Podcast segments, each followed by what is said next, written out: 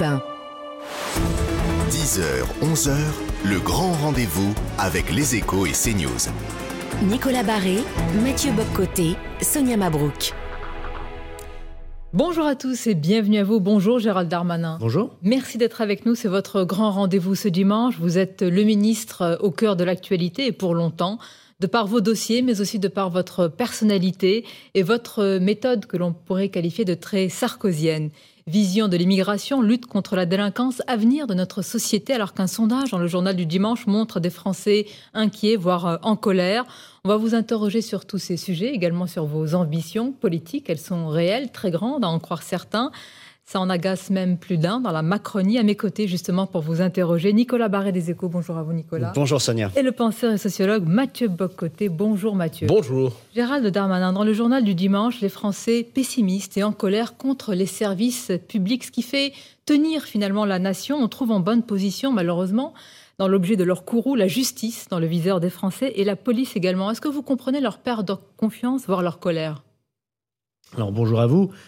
Bien sûr, je comprends l'impatience euh, ou les difficultés des Français. Euh, je ne les sous-estime pas et c'est pour ça qu'on fait de la politique. C'est pour essayer d'améliorer euh, la vie de nos concitoyens. Je constate cependant pour la police et la gendarmerie que quasiment la moitié des Français considèrent que c'est un service public qui fonctionne bien. Et d'abord, c'est grâce aux policiers, aux gendarmes, qui eux-mêmes, dans des conditions très difficiles, exercent leur métier. Mais bien sûr qu'il faut améliorer les services publics qu'on peut rendre aux Français. En ce qui concerne le ministère de, de l'Intérieur, il est évident que lutter contre l'insécurité, c'est notre priorité numéro un, que les choses ne sont pas encore totalement réussies, c'est une certitude. Il y a des choses qui s'améliorent et il y a aussi beaucoup de Français qui vivent dans ces difficultés. C'est pour ça que le président de la République euh, a accepté de faire une grande loi de programmation du ministère de l'Intérieur, 15 milliards d'euros de plus pour le ministère de l'Intérieur en 5 ans, ce que je porte, pour améliorer concrètement la vie des Français. Hier, j'étais en Haute-Garonne. Vous voyez, en Haute-Garonne, on a supprimé depuis 20 ans six brigades de gendarmerie dans le monde rural et périurbain, alors que c'est un département qui gagne 15 000 habitants par an. Ben nous, nous remettons des brigades de gendarmerie. Hier, j'ai annoncé qu'on en remettait quatre. Une concertation avec les élus. C'est par des petits faits comme ça qu'on améliore la sécurité de nos concitoyens. Des faits, certes, ce sont des chiffres, mais au-delà, euh, tout ce que l'on voit la mine la confiance dans l'action de l'État. C'est une sorte de crise multiforme. Est-ce que ça vous inquiète? Une majorité de Français, selon ce sondage, pense que le pays a la conviction que le pays est en déclin. Ils ont tort, selon vous? Alors, il y a deux choses différentes. Je pense qu'il y a le jugement qu'on peut euh, avoir sur les services publics, et effectivement, on doit tous les, améliorer sans aucune espèce de doute, surtout que les impôts des Français sont importants, parmi les plus importants euh, des pays occidentaux. Donc, il est certain. Les plus importants. Il est, il est certain, il est certain euh, que oui, il y a un service aussi plus important, parce que c'est pas vous que je vais apprendre que c'est l'impôt social aussi. Est-il à la hauteur de qui, est, qui est important C'est une vraie question. Oui, mais ce que vous n'avez pas montré dans le graphique pour ceux qui ont la, télévision et qui nous regardent, c'est que la sécurité sociale, par exemple, est majoritairement acceptée, bien sûr, et aidée et aimé par les Français. Euh, quand on paye des impôts, c'est aussi pour avoir une bonne sécurité sociale. Mais on peut regarder effectivement, on peut regarder effectivement des axes d'amélioration. On peut aussi se dire qu'on vit dans un pays euh, qui aide un certain nombre de nos concitoyens à vivre mieux qu'ailleurs en Europe ou qu'ailleurs dans le monde. Cependant, ça ne veut pas dire qu'il ne faut pas largement améliorer les choses. La question plus large que vous évoquez sur le déclin, c'est une question finalement qui revient à chaque fois. Moi, j'ai retrouvé, chacun la connaît, une phrase du général de Gaulle en 1960 qui disait on peut tout à fait regretter la douceur euh, des lampes à huile, euh, le charme du temps des équipages, mais il faut regarder la réalité. Donc euh, ce qui est intéressant quand on fait de la politique, c'est d'améliorer la vie selon la réalité d'aujourd'hui. Est-ce que les Français ont les services publics qu'il faut pour pouvoir vivre heureux dans notre pays? La réponse n'est pas tout à fait satisfaisante et il faut donc tous les jours que nous mettons à l'ouvrage pour améliorer pour ce qui me concerne la sécurité, pour d'autres ministres, leur champ de compétences. Mais justement, est-ce qu'il y a une communauté de diagnostic au gouvernement? Je m'explique, vous avez osé parler d'ensauvagement. Olivier Véran, à ce micro, refuse d'utiliser ce terme, le considère excessif. Euh, je dirais, lequel des, lequel des deux diagnostics est celui du gouvernement autour de cette question centrale? Il se trouve que je suis le ministre de l'Intérieur, donc je me permets de parler des sujets qui sont ceux euh, de mon ministère. Moi, je constate une violence très forte dans notre pays. J'ai pas peur d'utiliser le mot d'ensauvagement. Ça ne veut pas dire que nous avons plus forcément d'homicides, de meurtres euh, depuis 15 euh, ans. On s'aperçoit que c'est à peu près 900 homicides par an hors attentat. Euh, en, fait, on peut se dire, oui, bon, il y a toujours eu 900 homicides grosso modo par an, mais moi je constate tous les jours que la violence de ces meurtres est, de plus en plus violente, pardon de cette expression tautologique, l'utilisation des armes blanches, la façon dont pour un rien les gens euh, désormais passe à la violence. Euh, les crimes que nous connaissons, euh, il y a toujours eu des crimes horribles, je constate qu'ils sont de plus en plus horribles. Donc moi, je ne peux pas ne pas voir la réalité. La question, vous savez, vos collègues ne le font pas Ils sont quand même aux manettes du vous, Vous interrogerez mes collègues. moi, j'ai été maire d'une commune. Et je crois que les maires, d'abord, ils ont une vision un peu différente de la société parce qu'ils ont été à la fois au bonheur et, au malheur de leurs concitoyens. en plus, j'étais maire d'une ville populaire, Tourcoing, je connais les difficultés de l'intégration, les difficultés euh, euh, du mal logement, les gens qui n'arrivent pas à manger à leur faim, les, pères et mères de famille qui viennent demander de, pouvoir ne pas payer la cantine parce qu'ils n'arrivent pas à boucler leur fin de mois alors qu'ils travaillent. Je connais toutes ces difficultés, euh, si, je veux dire, de façon charnelle. Et je sais surtout que les Français populaires, les Français, les classes moyennes, les Français, pour faire très vite, ceux qui n'habitent pas dans les métropoles ou dans le centre de Paris, ils n'aiment pas une chose, c'est que leurs dirigeants ne disent pas les mots sur la réalité. Je pense que ça, c'est très important. Si vous allez chez le médecin et qu'il ne euh, met même pas un mot sur votre euh, maladie ou sur ce que vous ressentez, vous allez dire, c'est quand même un drôle de médecin. Comment peut-il me soigner puisqu'il ne sait même pas euh, de quoi je suis malade? Ben Moi, je pense qu'il faut nommer les choses, quitte effectivement à déplaire à certains, pour avoir des solutions pour pouvoir résoudre les difficultés auxquelles les Français sont confrontés. Donc oui, il faut mettre davantage de fermeté, il faut davantage euh, de réalité face à ce que vivent les Français et ne pas regarder les choses du 7e arrondissement de Paris. Est-ce qu'il y a une accélération? Parce que la question qui me vient à l'esprit, c'est est-ce qu'il y a une accélération dans l'ensauvagement ou est-ce que depuis un bon moment, c'était la réalité et là, on ose simplement la nommer aujourd'hui? Ou est-ce qu'il y a une accélération actuelle? Je prends l'exemple des violences euh, conjugales. C'est une question très intéressante que vous posez. Est-ce que désormais nous révélons des choses qui ont toujours existé et grâce à la libération de la parole, grâce au fait que nous puissions désormais comprendre lorsqu'une femme vient dire qu'elle a été euh, violentée, même psychologiquement que les policiers prennent leur plainte euh, désormais. Est-ce que ça, c'est la révélation de ce qui a été caché depuis la fondation du monde, pour reprendre un auteur que vous aimez bien Ou est-ce que la, violence est, de plus en plus forte dans notre société et qu'elle touche en premier les, femmes, les enfants, les personnes entre les deux? Moi, je crois que c'est un peu des deux. C'est-à-dire que je crois qu'il y a évidemment euh, des choses qui sont révélées par euh, l'actualité, par les médias qui sont plus présents, et, je pense que c'est une bonne chose, par aussi la société qui accepte de moins en moins euh, ce genre évidemment de comportement déviant et tout à fait condamnable. Et puis par ailleurs, toutes les sociétés occidentales sont touchées par la violence. J'ai regardé le Figaro hier, je voyais une double page sur Chicago qui redevenait une ville extrêmement dangereuse. Et je constate, moi, que toutes les sociétés occidentales pour plein de raisons, parce qu'elles sont un peu en déclin, en déclin démographique, parce qu'on voit que l'avenir du monde est en Asie, parce qu'on se demande comment on va rentrer dans, dans, dans, ce monde alors qu'on est de moins en moins le phare du monde justement parce qu'on culturel en fait voilà pour des raisons culturelles. C'est pas que des raisons culturelles mais aussi pour des raisons culturelles.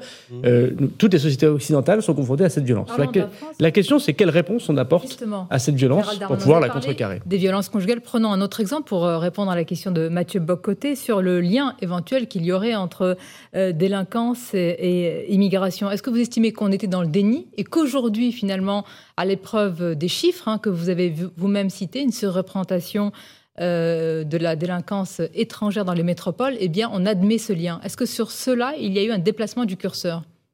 Encore une fois, je pense qu'il n'y a, pas d'idéologie dans la réalité. Il faut d'abord décrire la réalité, après on peut avoir des interprétations de cette réalité. C'est un fait que les étrangers en France représentent à peu près 7% de notre population. Et ils représentent à peu près 19% des actes de délinquance de personnes mises en cause. Pas de personnes condamnées, mais de personnes mises en cause. Alors après, vous pouvez faire des interprétations avec ces chiffres. Il est vrai aussi que les personnes étrangères en France sont en moyenne plus pauvres que les personnes qui sont installées et qui sont français, en moyenne. Voilà. Donc on peut aussi se dire qu'il y a un lien entre pauvreté et délinquance. C'est-à-dire pas tout à fait faux que lorsque vous n'avez rien pour vivre, vous commettez euh, des cambriolages. Ça peut arriver. vous rétorqueront qu'en zone rurale et dans des milieux très pauvres, il n'y a pas ce lien avec euh, la délinquance. Non, non, mais on est, on est attendez, je dis, je dis, c'est plusieurs réalités. On peut, avec une même réalité, avoir des explications différentes. Moi, j'ai la mienne, j'essaie de la porter. Quelle est la vôtre? Voilà. Non, mais en tout cas, ce que je veux dire, c'est qu'il serait absurde de nier cette réalité. Euh, et à Paris, on a eu l'occasion de le dire, le président de la République lui-même l'a dit, 50% des actes de délinquance sont en effet euh, commis par euh, des étrangers, qu'ils soient réguliers ou irréguliers. C'est le cas à Nantes, c'est le cas à Marseille, c'est le cas à Lyon. Donc notre travail à nous, c'est de comprendre cette réalité que vivent les Français. Ils n'ont pas besoin de statistiques du ministre de l'Intérieur pour le voir, ils le voient tous les jours. Pour essayer d'appliquer une réponse républicaine. Quand j'ai été maire, je peux vous assurer que lorsqu'il y avait des actes de délinquance qui étaient commis euh, par des personnes et que ces personnes étaient étrangères, Les étrangers qui, eux, ne posaient aucune espèce de problème à la République, qui élevaient leurs enfants, qui courageusement allaient travailler, me disaient, monsieur le maire, faites quelque chose, soyez ferme, parce que leur comportement de délinquants rejaillit sur nous. Et s'il y a du racisme, euh, nous, on, subit le racisme, alors que nous, on se comporte bien, on respecte la République, on veut parler sa langue, on est très heureux d'être ici, on est courageux, on travaille, on paye nos impôts, mais euh, vous n'êtes pas assez ferme. ce sont les classes populaires euh, elles-mêmes, parfois issues de l'immigration, qui demandent au maire ou au ministre de, de, de, l'Intérieur d'agir sur mais, mais c'est une, c'est une, c'est une évidence. vous rejoignez le diagnostic, par exemple, du géographe Christophe Guilluy, qui dit arrêtons de stigmatiser ces classes populaires qui sont en demande de sécurité et parfois dit mais, nous, nous mais M. Guilluy a parfaitement euh, raison, et c'est parce que la gauche l'a oublié qu'elle est désormais dans les tréfonds de l'histoire. C'est parce que parler de sécurité, et il y a eu de grandes figures de gauche qui, l'ont porté, euh, à commencer par Clémenceau, euh, bien évidemment, mais euh, jusqu'à Manuel Valls, ou Bernard Cazeneuve, parler de sécurité, c'est protéger les classes populaires. Vous savez, le ministère de l'Intérieur, c'est le premier des ministères sociaux, je pense, moi, de, du gouvernement. Là, vous nous faites le en même temps. Là. Non, mais non, mais moi je, non, moi je suis issu d'une classe populaire. Je, suis issu d'une classe populaire, donc non, non, mais euh, la fermeté va avec euh, la solidarité sociale. Quand vous êtes riche, vous avez les moyens de ne plus vivre dans des quartiers euh, populaires, de plus mettre vos enfants dans les écoles des quartiers populaires, de mettre vos propres caméras de vidéoprotection, parfois même d'avoir votre propre société de protection. est-ce qu'il y a encore un quartier qui est sanctuarisé? Est-ce qu'il y a une ville qui est encore épargnée? Nous parlions de Nantes il y a quelques semaines et encore il y a quelques jours. Je juste... autrefois un peu tranquille. Vous voyez ce qui se passe. Est-ce qu'aujourd'hui on peut dire en fonction de son revenu qu'on est tranquille en France ah bah, des quartiers populaires euh, où les gens les plus pauvres ou les travailleurs les plus pauvres habitent euh, subissent plus euh, la, difficulté de la sécurité que les personnes riches. Je ne dis pas qu'il n'y a pas des personnes riches qui ne se font pas cambrioler ou attaquer, mais je peux assurer que chacun ici le sait très bien que c'est dans les quartiers populaires où on a plus besoin de protection, on a plus besoin de la police, où on a plus besoin de caméras de vidéoprotection, on a plus besoin de fermeté. C'est une évidence. Et en en le disant, euh, je pense qu'on on réconcilie, euh, pardon de le dire comme ça, les classes sociales, on réconcilie euh, les Français. Et on réconcilie les Français d'où qu'ils viennent, quelle que soit leur couleur de peau, quelle que soit leur religion et quel que soit leur passé sur le territoire national. Moi, je veux dire que pour résoudre ces problèmes extrêmement importants, les Français, à coup sûr, ont envie qu'on les résolve de manière très ferme, et ils ont raison, et ils me trouveront à leur côté. Il faut à la fois décrire des réalités, avoir des solutions républicaines, et considérer que c'est une grande politique sociale que d'assurer la sécurité de nos concitoyens. Parce que si c'est pas nous qui le faisons, si c'est pas les gouvernements dits républicains, ce sera d'autres qui vont le faire et dans des solutions qui seront euh, vous voulez dire quoi Élus, euh, je suppose. Euh, soit, oui. Gens qui se font justice eux-mêmes, ça, ça Exactement, les gens qui se font justice eux-mêmes, et, et, personne ne peut accepter qu'on se fasse justice soi-même. Ce serait une régression extrêmement forte. Mais si l'autorité de l'État euh, n'est pas au rendez-vous. Il ne faudra pas s'étonner de cela. Eh bien, on va la décliner très concrètement avec votre projet sur l'immigration, votre vision également euh, à long terme sur un sujet qui est devenu évidemment euh, essentiel. Une courte pause et on se retrouve à la fois sur Europe 1 et CNews avec Gérald Darmanin. 10h, 11h, le grand rendez-vous européen avec les échos et CNews. Nicolas Barré, Mathieu Boccoté, Sonia Mabrouk. Et surtout avec notre invité ce dimanche, le ministre de l'Intérieur Gérald Darmanin. Votre projet occupe évidemment euh, tous les débats. Votre projet sur l'immigration, une question de Mathieu Bocoté. Oui, qui occupe tous les débats. Et vous en avez beaucoup parlé dans la dimension économique, en disant que l'immigration pourrait euh, soulager notamment la question des métiers sous tension. Mais que répondez-vous à une partie des Français qui mettent en avant l'aspect culturel et qui s'inquiètent des défauts d'assimilation et d'intégration des populations, non seulement qui arriveront, mais aussi qui sont déjà installées? D'abord, il faut répondre à des inquiétudes, vous avez parfaitement raison, et la question de l'immigration est une question à la fois extrêmement importante pour l'actualité politique, mais pour notre nation, et pour les gens qui euh, soit euh, subissent une immigration euh, non contrôlée, soit arrivent sur notre territoire national. Et j'oublie jamais que derrière le mot immigration, il y a des personnes. C'est pas comme lorsque vous parlez d'économie ou parfois vous parlez de marchandises ou de prix. Là, nous parlons de gens en chair et en os. Donc c'est toujours très difficile comme, comme débat.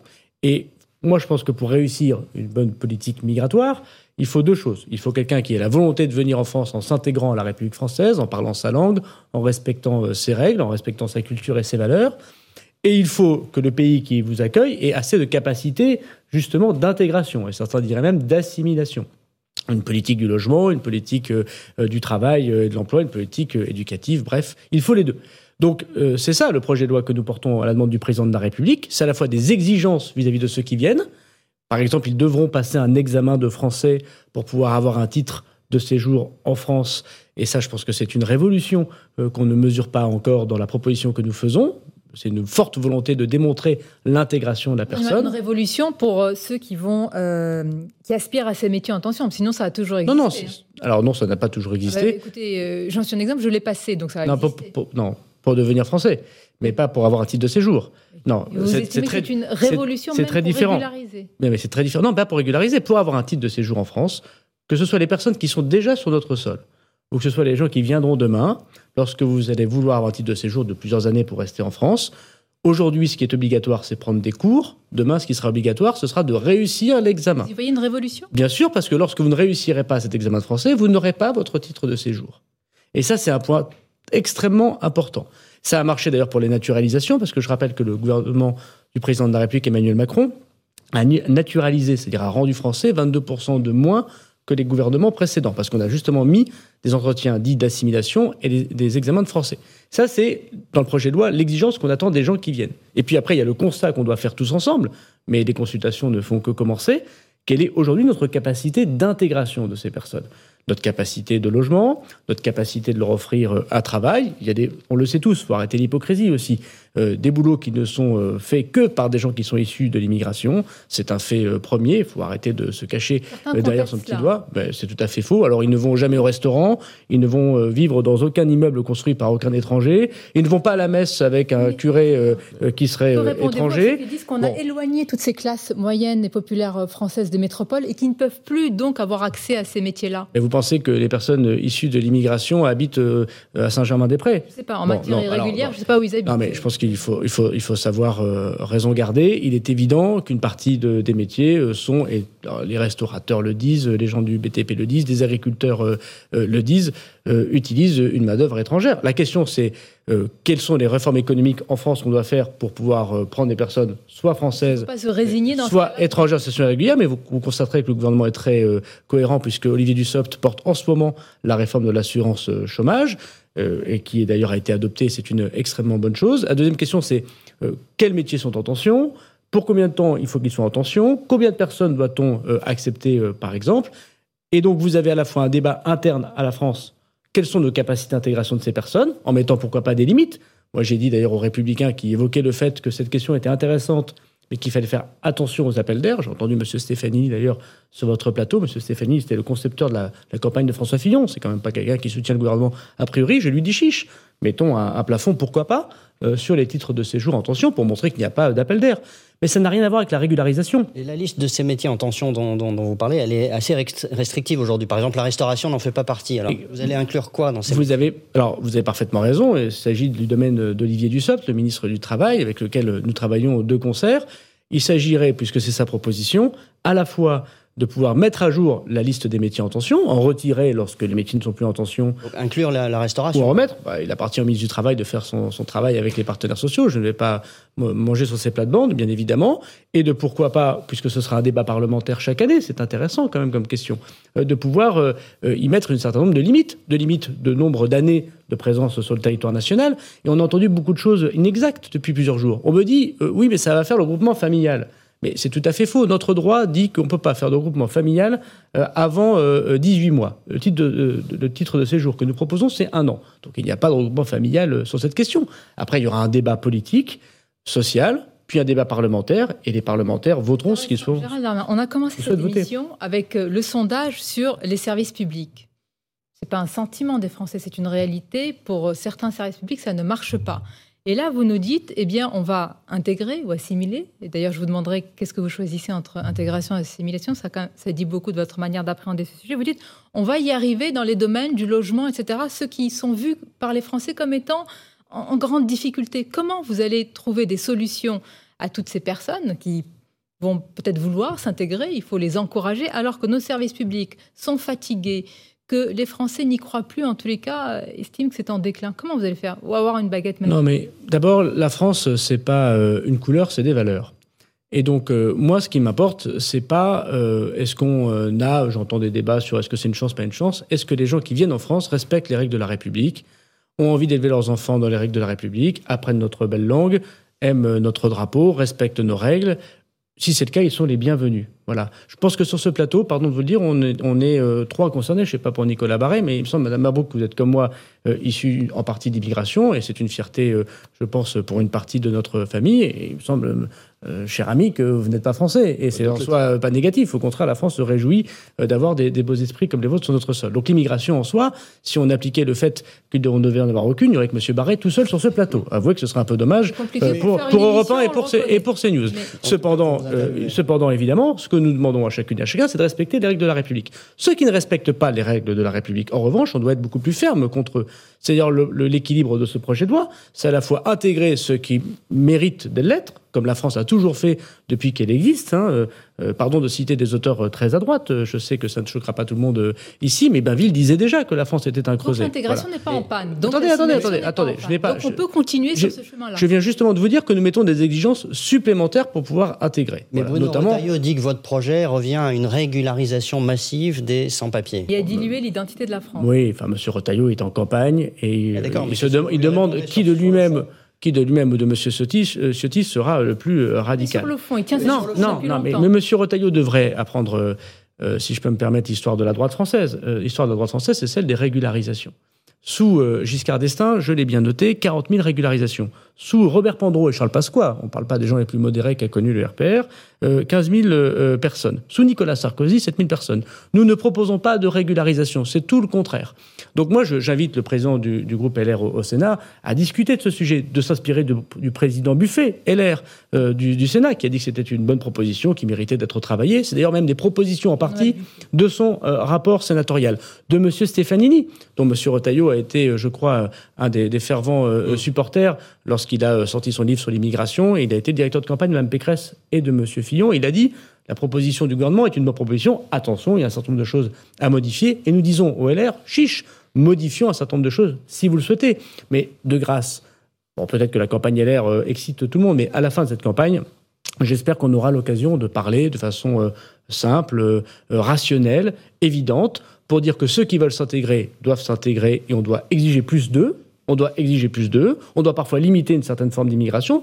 Le président de la République l'a dit devant les Français. Il a dit on a peut-être trop accueilli. Voilà, alors tirons-en les conséquences. C'est toujours ce mot. Enfin, Tir- Tirons-en les conséquences. Mais ça dépend lesquelles. Ça dépend de quelle personne. et vous allez faire quoi? Regardez, l'immigration, le problème de l'immigration en. France, le problème de l'immigration en France, c'est que c'est une immigration euh, majoritairement euh, familiale. Et nous avons euh, malheureusement peu d'immigration de travail. Voilà. Et euh, l'Allemagne a beaucoup plus d'immigration de travail que nous. Le Canada vient d'annoncer 550 000 euh, immigrés euh, de plus pour travailler. Donc il faut savoir ce que nous souhaitons. Est-ce que nous souhaitons davantage d'immigration de travail que d'immigration familiale? Donc ça fait partie des propositions du projet de, loi que nous proposons. Qu'est-ce qu'on exige des étrangers qui viennent sur notre sol? Comment on peut se séparer des étrangers qui ne respectent pas nos règles? Et avec le monde économique et le monde social, quel type de métiers peuvent être ceux qui permettent un titre de séjour?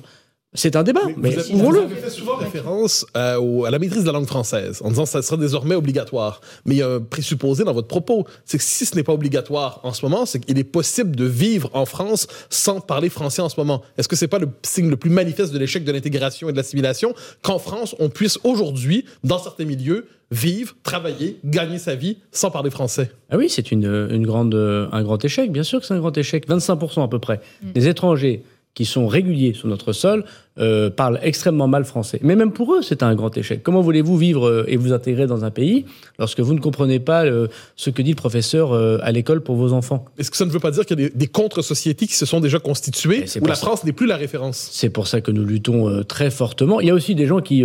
c'est difficile à apprendre le français. Avouons-le. Si nous venions de l'autre côté de l'Asie ou de l'autre côté de l'Afrique, c'est pas une langue extrêmement facile. Donc la question qu'on doit se poser aussi, pardon, c'est qu'est-ce qu'on fait pour aider ces personnes à vouloir s'intégrer Il y a ceux qui veulent pas s'intégrer. On doit se séparer d'eux. Je vous rappelle que ce projet de loi, c'est aussi euh, lever toutes les protections contre les étrangers qui commettent des actes de délinquance, par exemple, et qui relèvent des contre-sociétés que vous évoquez. Donc là, c'est extrêmement ferme. Personne n'a jamais fait ça. Voilà. Et le deuxième euh, point, c'est effectivement, c'est comment on aide euh, ces personnes à vouloir vraiment s'intégrer. Je prends un exemple très concret. Aujourd'hui, les cours de français obligatoires euh, sont obligatoires quand vous travaillez en tant qu'étranger. Mais souvent, ces horaires euh, de français sont pendant que vous travaillez. Quand vous êtes une femme de ménage et que vous faites une heure de RER pour venir nettoyer euh, les bureaux euh, d'un site à Paris, et que votre patron vous impose, et c'est normal parfois, malheureusement, parfois c'est pas normal, des horaires extrêmement éclatés, extrêmement difficiles. Vous travaillez la nuit.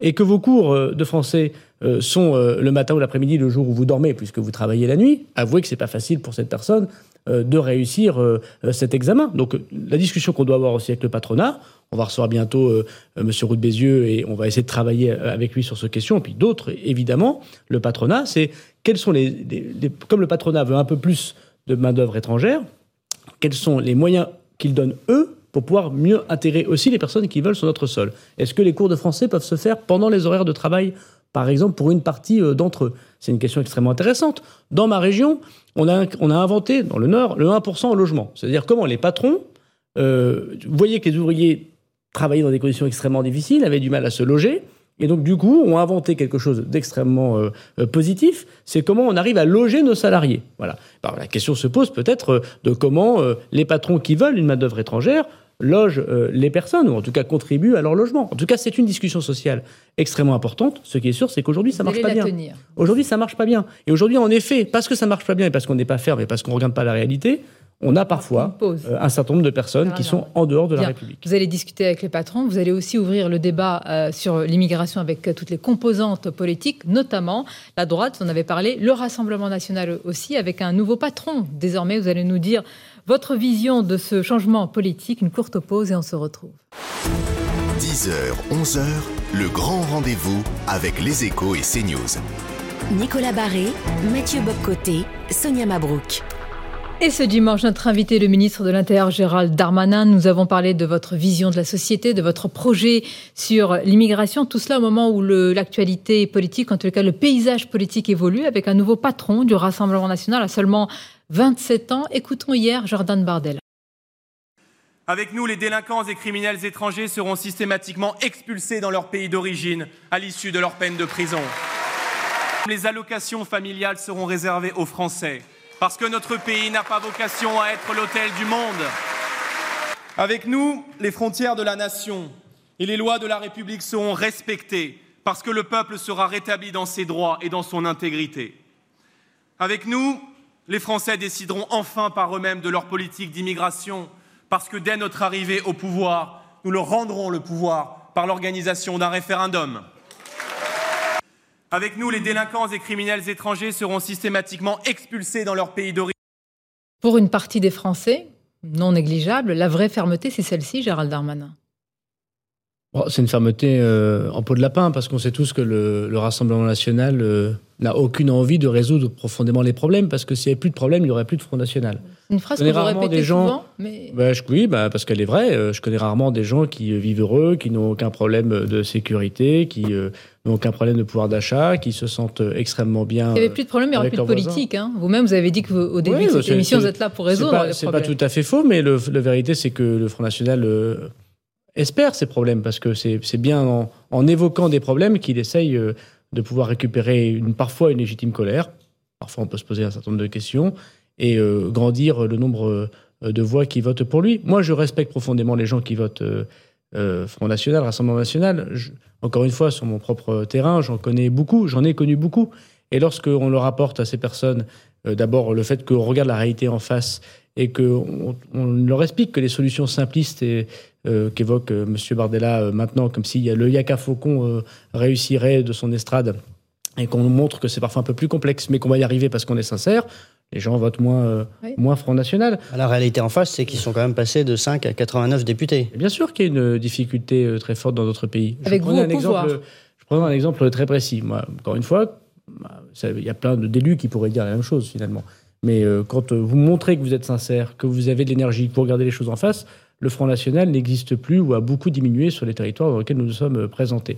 Quand je suis arrivé à Tourcoing euh, en tant que candidat, si j'ose dire. Voilà, le Front National faisait jusqu'à 30% des voix.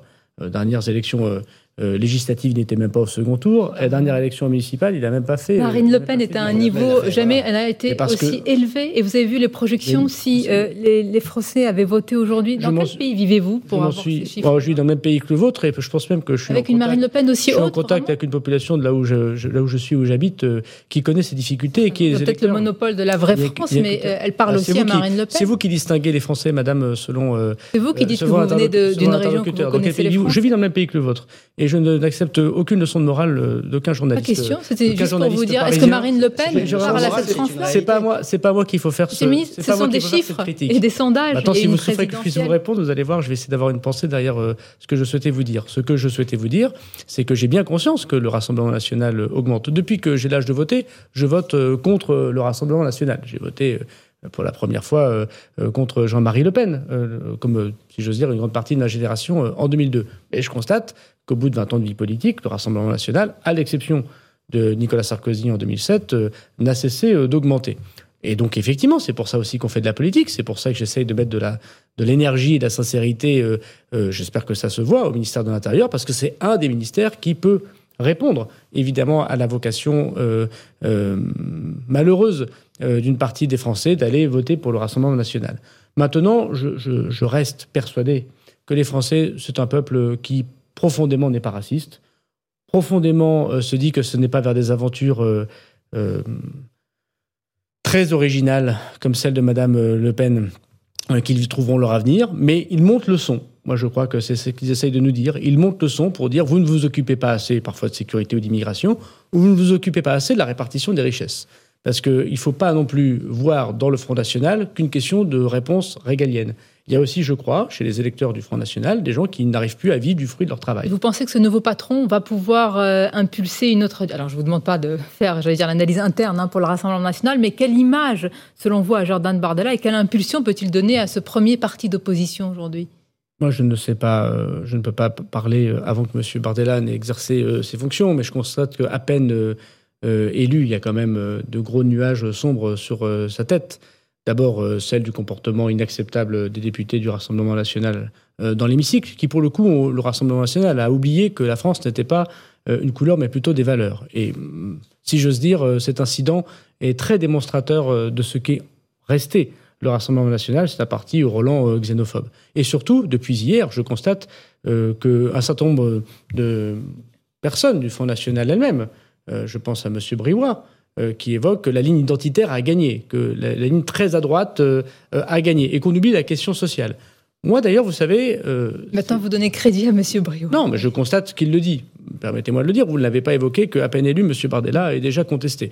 Moi, la vérité, c'est que nous pouvons lutter contre les idées du Rassemblement national en espérant dire à leurs électeurs de revenir dans le bercail, si j'ose dire, euh, des partis politiques euh, euh, de gouvernement, en leur expliquant qu'on connaît leurs difficultés sur les questions de sécurité et d'immigration, bien sûr. Mais je crois que l'essentiel des politiques publiques, c'est une question qui relève des questions économiques essentielles. Moi, j'ai toujours pensé ça, parce que je pense que la répartition des richesses, c'est une question extrêmement importante. Et qu'en effet, il y a des employés, il y a des femmes seules qui travaillent, il y a des euh, ouvriers, il y a des petits cadres qui ne s'en sortent plus du fruit de leur Et travail. à qui vous parlez, selon vous? Parce que pour l'instant, une partie, en tous les cas, de cette France-là, et ça, c'est une réalité, vote Marine Le Pen, et pas forcément pour des passions tristes, comme vous avez semblé euh, tout à l'heure euh, l'évoquer, monsieur le ministre. Non, mais bon, il y a une partie de passion triste, mais il n'y a pas, qu'une partie de passion triste. Faut- Ne refaisons pas non plus l'élection présidentielle. Emmanuel Macron a gagné. Bon, et par ailleurs, il y a une majorité, certes relative, mais une majorité quand même, euh, de députés euh, de la majorité euh, du président de la République. Ne faisons pas comme si euh,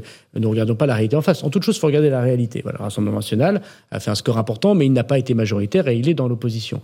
Je veux vous redire que si les questions de sécurité ou d'immigration sont importantes pour cet électorat, qu'il ne faut pas euh, sous-estimer, qu'il ne faut évidemment pas rejeter par morale. Je veux dire que la question sociale et économique est très On importante. Là-dessus, On vous vous démarquez de d'autres membres du gouvernement comme Bruno Le Maire? Non, je crois pas. J'ai lu euh, ce matin Bruno Le Maire euh, dans Le Parisien, qui évoquait lui-même qu'il fallait bien sûr mieux répartir la richesse et Oui, qu'il mais vous fallait. avez parlé d'une conférence sur les salaires, lui, il n'en parle pas. Moi, je me suis jamais exprimé sur une conférence sur les salaires. J'ai dit qu'il fallait que les salaires augmentent en France.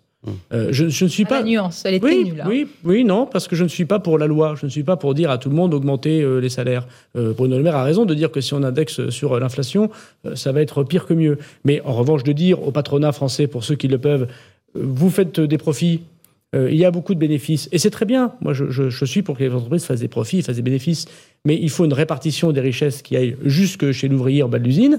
Oui, c'est une réalité. Il y a des Français aujourd'hui qui ne s'en sortent euh, que très difficilement euh, pour pouvoir vivre du fruit de leur travail.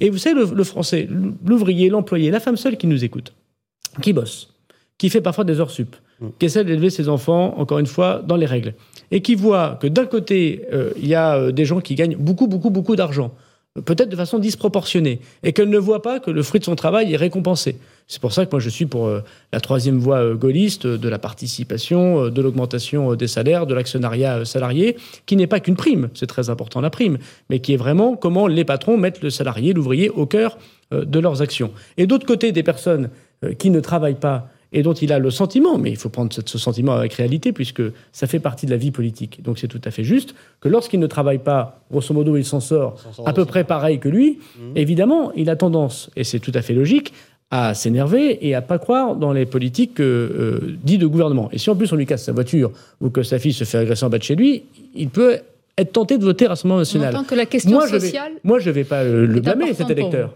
Pardon la question sociale est importante pour vous. Elle est vous entend- essentielle. Oui, oui, parce qu'on vous entend. Évidemment, c'est votre domaine de compétence sur les sujets liés à l'immigration, à la délinquance. Vous insistez aujourd'hui sur cette question-là. Pour vous, elles sont indissociables, évidemment. Il n'y a de querelle euh, qui vaille que celle de l'homme, comme disait le, le général. Bien sûr que le, le patronat français, pour une partie, l'a compris, pour une partie, je crois, ne l'a pas compris, euh, doit, euh, me semble-t-il, mieux répartir les richesses, euh, doit mettre le salarié, l'ouvrier au cœur de l'entreprise. C'est ce que Bruno Le Maire a Qui est essayé. le euh, premier employeur en France Monsieur, monsieur, mais c'est l'État. Et, Bah et nous avons augmenté les salaires, puisque nous avons augmenté le point d'indice de façon euh, très, dites, imp- faites comme très, importante.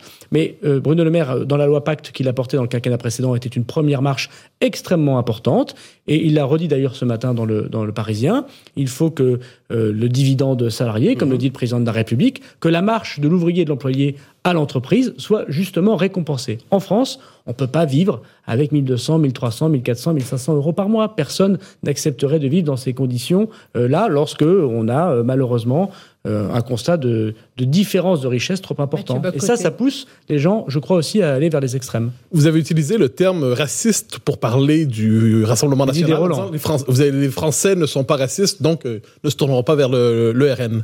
Euh, Corrigez-moi, mais le député euh, Grégoire de Fournas a dit je ne parlais pas de la couleur de peau du député, je parlais du bateau Parti d'Afrique qui devait y retourner. Lorsqu'il dit je ne parlais pas du député, je parlais du bateau, donc vous ne le croyez pas, vous l'accusez de mentir? Euh, vous savez, dans, dans- dans Ainsi parlait Zarathustra, euh, Nietzsche regarde euh, une larve et on dit Mais vous regardez la larve euh, Et maître, il dit Non, non, je regarde le cerveau de la larve. Oui. Donc on peut euh, effectivement jouer euh, sur les mots. Et, Non, parce que l'Assemblée n'a pas condamné les propos ces du député. Ces explications euh, alambiquées ne trompent personne. Monsieur de. Monsieur de Fournas, j'ai retrouvé un de ses tweets, évoquait que lorsqu'il y avait un cimetière chrétien qui était vandalisé, il y avait un communiqué de presse. Et lorsqu'il y avait un cimetière juif qui était vandalisé, on faisait venir la première ministre. Euh, chercher l'erreur, disait-il. Bon, voilà. Je, je, entendu qu'une partie de la droite n'a pas entendu la même chose. Je crois qu'il y a un faisceau d'indices. euh, les Républicains ont voté. Non, je fais la différence. Mais, Monsieur Bellamy ne fait pas partie de l'Assemblée nationale. Je vais vous dire, on peut pas. Bah, son- son avis ce qui est. Non, mais ce qui est incroyable, c'est incroyable, c'est que euh, on aurait tous euh, cru, je crois à vous le premier, que Madame Le Pen aurait tiré les conclusions immédiates de ce qui s'est passé dans l'hémicycle et aurait elle-même tensé son parlementaire, voire l'aurait exclu pour montrer qu'en effet, elle n'était pas dans la filiation de son père et du, Rassem- et du Front National. Elle ne l'a pas fait. Elle a commis une erreur euh, énorme, qui n'est pas simplement une erreur politique. Après des années d'essayer de montrer que le diable s'habille en Prada, mais le diable s'habille manifestement en Prada. Vous avez qualifié de molle, hein, le même reste- diable, il monsieur reste, il quand même euh, le diable. Et malheureusement, euh, je constate que désormais, il y a une solidarité de la part, alors un peu cachée désormais, euh, du Rassemblement national avec ce parlementaire qui a tenu des propos ignominieux. Expliquez-moi simplement une chose. Quand l'Assemblée condamne, non pas les propos, vous avez vu la condamnation, non pas les propos, mais le trouble à l'ordre public moi, causé par le député. Je n'étais pas au bureau euh, de l'Assemblée nationale. Ah, mais je Ce vous que je les vais vous faits. dire, Ce ne sont pas les propos qui sont condamnés. Qu'est-ce que vous en comprenez? Ce que je vais vous dire, c'est qu'il retourne au singulier, qu'il retourne au pluriel en Afrique, s'agissant de femmes et d'enfants qui ont été sauvés de naufrage, dans le cas précis de ce bateau, euh, et qui euh, euh, sont potentiellement à l'article de la mort lorsqu'ils attendent un port pour les accueillir. Lui, il dit avoir fait de la politique. Nous espérons. On vous rapporte nous- simplement nous pour entendre espérons- votre argument, monsieur. Nous espérons qu'ils vont pouvoir être accueillis en Italie et la France prendra sa part. C'est ignominieux. Et c'est pour ça d'ailleurs que je combats le Rassemblement national. Et c'est pour ça que ce n'est pas un parti comme les autres. Mais avouez que ce qui s'est passé à l'Assemblée nationale est profondément, profondément ignominieux. Et ce, ce, personnage aurait dû euh, tout de suite s'excuser, il ne l'a même pas fait. Il a mis beaucoup de temps avant d'expliquer que peut-être euh, on l'avait mal compris. Donc non, je crois que M. Bardella, Mme Le Pen, malheureusement, font partie d'un parti qui n'est pas... Euh, euh, comme les autres. Voilà, c'est un fait. Donc elle n'est plus molle, pardonnez-moi de reprendre votre expression. Mais Madame Le Pen a essayé pendant euh, quelques années, quelques mois, de, se de, se dédiaboliser et de pouvoir euh, essayer de parler plus de social que d'identitaire. Elle se fait rattraper au grand galop. Et c'est tellement vrai d'ailleurs que c'est ce qui a permis à M. Zemmour d'être candidat et de faire un score important pour quelqu'un qui ne faisait pas de politique auparavant. On le sait tous. Voilà. Et donc la stratégie euh, de Madame Le Pen d'essayer de se modérer euh, s'est fracassée vendredi sur la personnalité euh, de ce parlementaire. Je vais vous dire quelque chose. Combien a-t-il d'autres Monsieur de Fournas parmi les 80 parlementaires RN Je pense que dans les semaines et les mois qui viendront, nous le constaterons. On va rester à l'Assemblée nationale pour la dernière partie de cette émission, Gérald Darmanin, puisqu'on va parler d'un projet qui, semble-t-il, est presque abouti, si on en croit le journal du dimanche. La dissolution, la question n'est plus euh, comment, mais, mais quand, tout simplement. Vous nous direz si c'est le cas. tout de suite. 10h, 11h, le grand rendez-vous européen avec les échos et CNews. Nicolas Barré, Mathieu Boccoté, Sonia Mabrouk.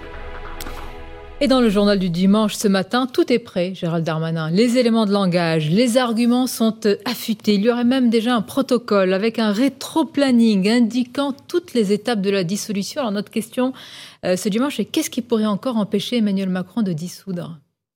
D'abord, ce pouvoir, il appartient au président de la République seul. Donc euh, il faut savoir rester à sa place et c'est à lui euh, euh, de s'exprimer. Et d'ailleurs, il s'est exprimé à la télévision et il a dit que ce n'était pas la seule arme qu'avait le président de la République en cas de blocage euh, du pays. Euh, pays au sens poétique et parlementaire du terme. Moi, je constate que, cependant, les travaux à l'Assemblée et au Sénat avancent. L'assurance chômage a été adoptée par Olivier Dussopt. Le texte sur l'énergie a été adopté au Sénat. Pourtant, la majorité ne nous y est pas favorable. Le texte sur la modernisation du ministère de l'Intérieur, on m'a dit jamais on arrivera à faire voter un texte à la sécurité, a été voté très largement au Sénat et a été voté la semaine dernière euh, euh, largement en commission. Arrive Mais regardez, votre, projet sur l'immigration dont on parlait tout à l'heure, la droite ne vous suit pas manifestement. Bruno Retailleau et d'autres euh, l'ont dit. Donc dans ce cas-là, vous faites quoi Mais nous verrons bien. bloqué. 49-3 pour ça aussi Mais ne présumons pas, nous verrons bien. La politique, elle est faite pour discuter, pour convaincre, pour faire des compromis. Et il est évident que le Parlement sera souverain du comme toujours d'ailleurs, depuis la, la, démocratie parlementaire, des textes proposés par le gouvernement.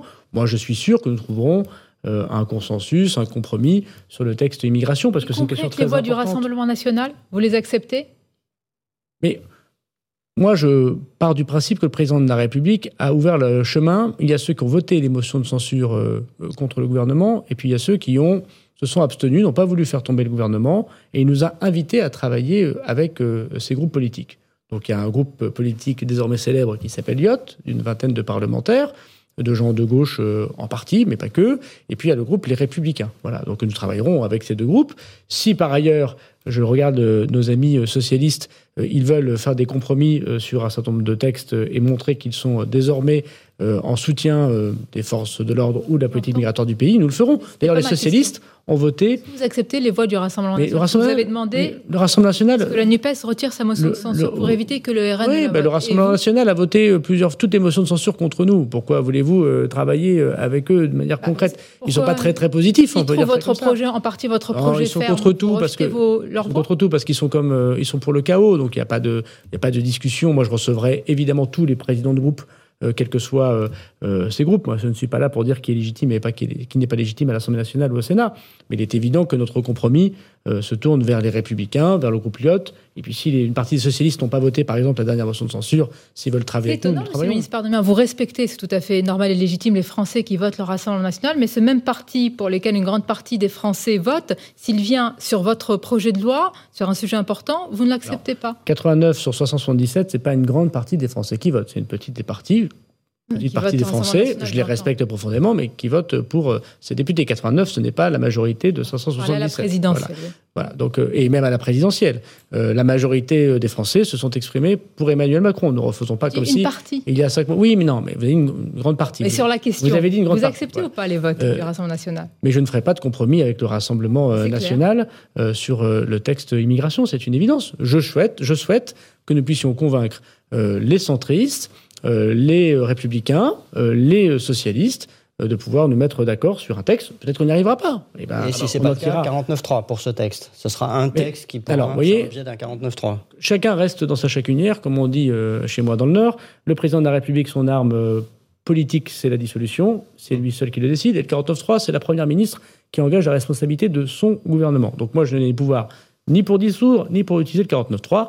Ma volonté première, c'est évidemment que le débat politique normal, classique, même s'il sera long et difficile, euh, amène les parlementaires longuement à discuter d'immigration. Alors, le président de la République a tendu la main, notamment aux républicains, en les invitant à rejoindre la majorité, ce que souhaite aussi Nicolas Sarkozy.